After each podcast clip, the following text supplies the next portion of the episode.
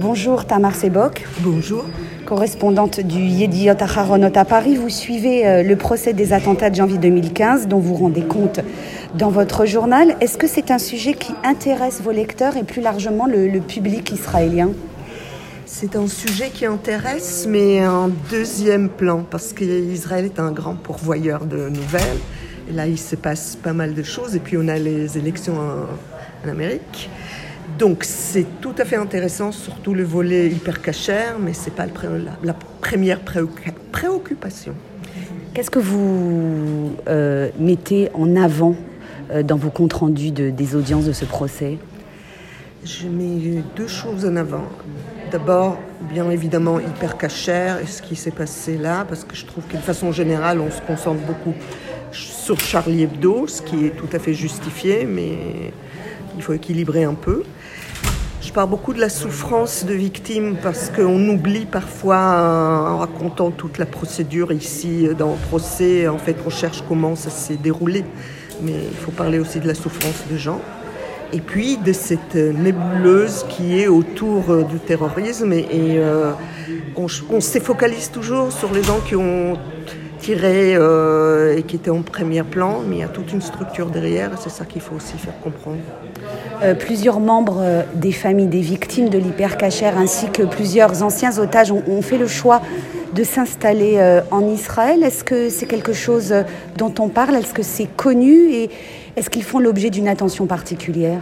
En ce moment peut-être En ce moment, je pense que si, mais encore une fois, malheureusement, on n'en parle pas assez.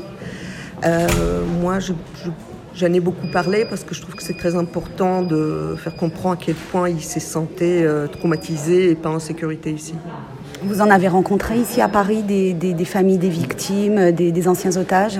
Oui, euh, j'ai interviewé euh, Lassana Batili, j'ai parlé avec euh, Maris Volansky, avec les compagnons d'Elsa Hayat. Et évidemment pendant le procès j'ai discuté pas mal avec euh, les familles pas tout le monde se sent le, la force de, de, parler ou de se faire interviewer parce que je crois que c'est un moment très éprouvant pour eux. Ils revivent tout.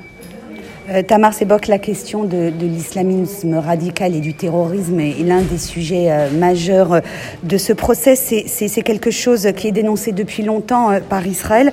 Est-ce que vous faites le lien entre ce qui se passe et ce qui se joue en France aujourd'hui et euh, ce qui se passe au Proche-Orient et en Israël? Absolument. Et d'ailleurs, euh, les événements tragiques euh, euh, des conflits Sainte-Honorine, j'y étais, euh, on en a beaucoup parlé, presque plus que du procès. Parce qu'on a vraiment le sentiment en Israël qu'on n'a pas fait assez attention euh, à tous ces déroulements euh, en Europe, que l'islamisme a grandi, a grandi, a grandi sous une justification de tolérance qui est faite n'était pas bien calibrée. Et euh, comme en Israël, c'est un sujet qui, qui préoccupe beaucoup parce que ce qui se passe en Syrie ou en Irak influence beaucoup ce qui se passe en Liban et donc en Israël. C'est un sujet euh, qui intéresse beaucoup les Israéliens. En janvier 2015, après euh, l'attentat de, de l'hypercachère, euh, plusieurs responsables politiques israéliens ont incité les Juifs de France euh, à faire leur alia et à s'installer en Israël pour qu'ils soient en sécurité. Est-ce que cette rhétorique, est-ce que ce discours fait partie encore de ce que disent les responsables israéliens? Malheureusement, si, parce qu'il euh, est évident qu'un juif français, il est français et il est juif. Euh, pour les Israéliens, euh, il y a un côté où c'est toujours.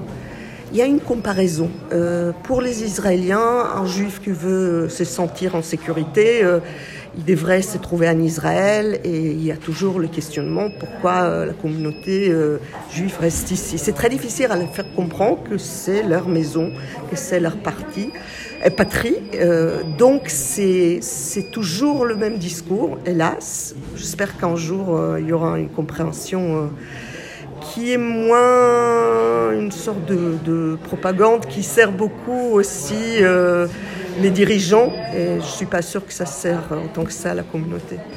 Euh, Tamar Sebok, la liberté d'expression, le droit au blasphème sont des sujets, euh, bien sûr, dont on parle beaucoup en France.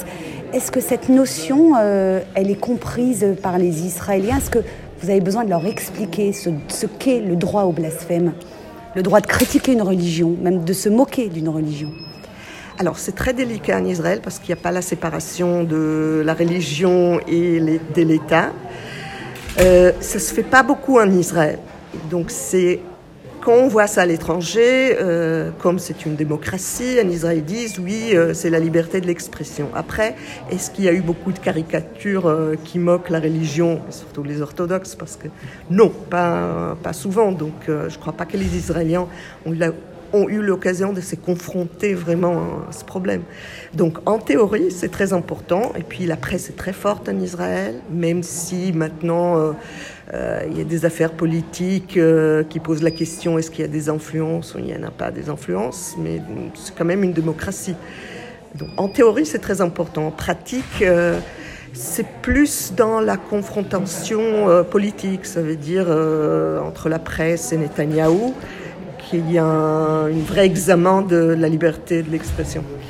Dernière question, euh, Tamar Sebok. Euh, on, est à six semaines euh, aujourd'hui du début de ce procès. On va entrer dans la dernière ligne droite avec les plaidoiries qui commenceront la semaine prochaine. Est-ce que vous réussissez à avoir une vue un peu d'ensemble de ce qui s'est passé depuis le 2 septembre? Je crois qu'on commence à voir comment s'est construit toute cette organisation qui est autour. Et euh, malheureusement, on l'a vu aussi avec euh, l'assassinat du professeur Samuel Paty, parce que on n'est plus dans les discours d'une mouvance où on forme les gens. Il y a tout autour de gens qui ont choisi de ne pas avoir conscience de ce qu'ils font. Et devant, il y a des personnes qui ont décidé presque tout seuls ou qui ont été influencées. Donc je crois que ce qu'on voit, c'est à quel point la culture ou des gens qui passent beaucoup de temps à enseigner, à écrire, euh, à créer quelque chose auquel ils réfléchissent beaucoup, réfléchissent beaucoup, euh, peut être tué avec un tel manque de conscience de la part de tout un groupe de gens qui maintenant s'en lavent les mains. Et je crois que c'est ça qu'on voit. Et ça, c'est nouveau parce qu'on a encore une image d'une organisation, de groupuscules. Et euh, c'est les rapports entre le voyou ou la délinquance et euh, le terrorisme euh, qui commencent à émerger dans la conscience de tout le monde. Merci Tamar Sebok d'avoir répondu aux questions du RCJ.